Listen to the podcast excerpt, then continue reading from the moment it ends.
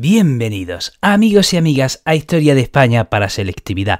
Mi nombre es Juan Jesús Pleguezolo, soy profesor de Historia de Instituto y espero de corazón, de corazón lo espero, estar ayudando a esos estudiantes de segundo de bachillerato que tan mal lo pasa. Además, además, si estás escuchando este audio significa que estás al final de curso o que estás momentos antes del examen. ¿eh? Eh, seguro que estás en ese momento. Así que muchísimo ánimo, muchísimo ánimo, querido estudiante. Seguro que todo va a salir bien si ha estudiado. Antes de empezar con el programa, recordarte que este episodio lo puedes escuchar desde la aplicación de Podium Podcast, donde tendrás acceso a un montón de podcasts de muchísima calidad. También decirte que si quieres sacar la mejor de las notas, puedes adquirir mi libro Los 10 hábitos del estudiante exitoso en mi blog www.elprofesorinquieto.com. Bueno, empecemos con el programa. Vamos a hablar del gran protagonista de la transición española. Vamos a hablar de Adolfo Suárez. Sin duda alguna, en la transición hay dos personajes clave. Uno es el rey Juan Carlos y el otro es Adolfo Suárez. Adolfo Suárez tenía un plan, tenía una estrategia, tenía visión, tenía diplomacia y gracias a todo ello se, se fue capaz de transitar de un régimen dictatorial a un régimen democrático. Recordemos, Franco muere el 20 de noviembre de 1975. Franco era el jefe del Estado y el presidente de gobierno era Arias Navarro. Bien, a los pocos días de la muerte de Franco se nombra a jefe del Estado al rey Juan Carlos y el presidente de gobierno seguía siendo Arias Navarro. ¿Qué sucede? Llegamos a julio de 1976 y Arias Navarro dimite. ¿Por qué dimite? Dimite porque no era el hombre del momento. Dimite porque España ya estaba pidiendo cambios, España estaba pidiendo reformas, la sociedad estaba pidiendo una apertura, se quería una modernización y Arias Navarro, el presidente del gobierno, no estaba a la altura. Entonces se queda sin, sin apoyos y dimite. Dimite. Bueno, a lo mejor dimite o lo dimite, ¿no? Pero bueno, el caso es que él presentó su dimisión y entonces el rey Juan Carlos nombra como presidente de gobierno a Adolfo Suárez. Ojo, Adolfo Suárez, Adolfo Suárez había ocupado cargos muy importantes en el régimen franquista. Por ejemplo, había sido director general de Radio Televisión Española.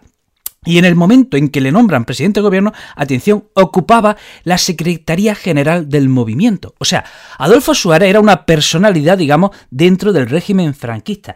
¿Y qué pasa? Que cuando lo nombran presidente de gobierno, bueno, pues lo atacan por todos lados. ¿Por qué?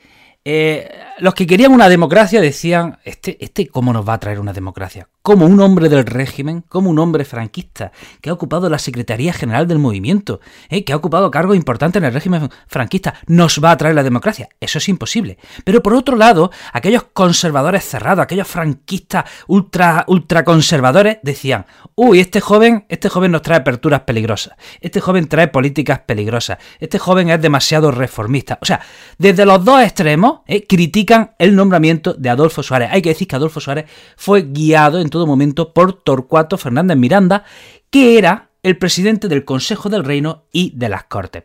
Adolfo Suárez nombra un gobierno con gente joven, con gente joven, eh, gente joven que eh, había ocupado cargos secundarios ¿eh? en, los cuadros del régimen. O sea, eran gente joven que no estaba en la, primera línea, ¿eh? pero sí estaba en la segunda línea. Y coge gente de los sectores democristianos, ¿eh? que eran reformistas, eran reformistas y formaban parte de un grupo que se llamaba el Grupo Tácito. Y también coge a gente de la Asociación Católica Nacional de Propagandistas. En su gobierno destaca una figura, el general Manuel Gutiérrez Mellado. Vamos a hablar de, alguna reforma inmediata. ¿eh? Adolfo Suárez, por ejemplo, legaliza el derecho de reunión, legaliza el derecho de manifestación, legaliza el derecho de asociación. Atención, en julio, o sea, nada más ser nombrado presidente de gobierno, ¿eh? aprueba una amnistía por delitos políticos. ¿Qué, ¿Qué pasó? Que aquella amnistía, digamos, no fue suficiente, así que al año siguiente, en octubre del 77, tiene que aprobar una segunda amnistía.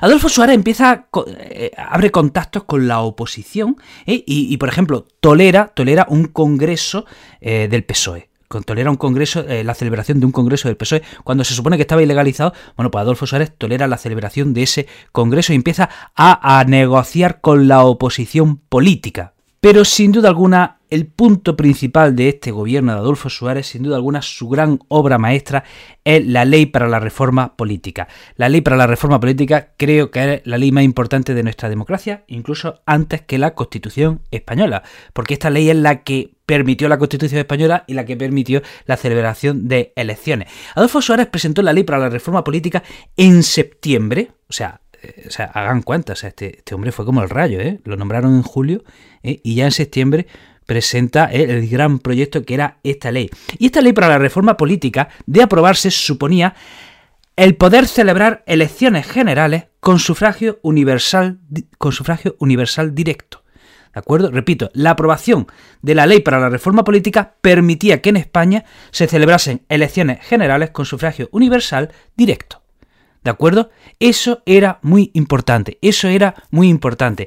Se aprobó el 15 de diciembre de 1976 en referéndum. Hubo una participación del 77% de la población y, atención, el 94% de los votos fue afirmativo.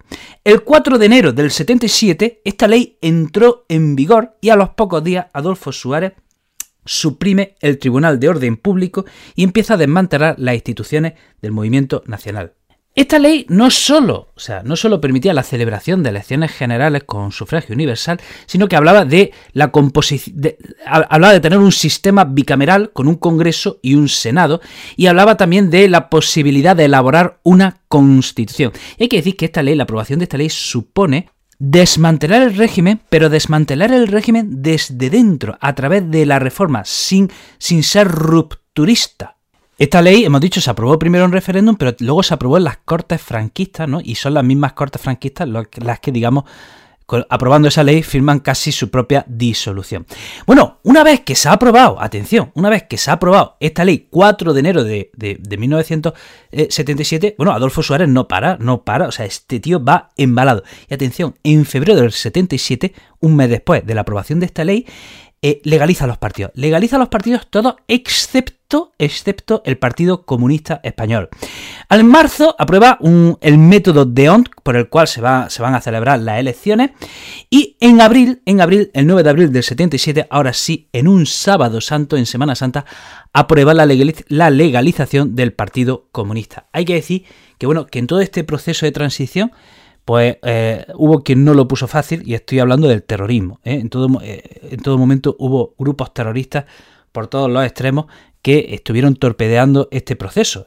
por la extrema izquierda tenemos a ETA, los grapos, los FRAP, también hubo terrorismo por la extrema derecha. Por la extrema derecha destaca el, atentado de cinco abogados en un despacho de, de Atocha. Y bueno, aún así todos estos atentados no consiguieron frenar eh, la transición española. Bueno, hasta aquí el programa de hoy. Espero que te haya resultado útil, espero que te haya resultado interesante. Te recuerdo que este podcast lo puedes escuchar desde la aplicación de Podium Podcast. También decirte que estoy hiperactivo en redes sociales, que no entiendo que no me estás siguiendo en todas ellas. En Facebook soy Juan Jesús Pleguezolo, en Instagram, TikTok y YouTube el profesor inquieto y en Twitter soy el profe inquieto. Querido amigo, querida amiga, te mando un abrazo enorme, te deseo lo mejor y nos vemos en el próximo programa.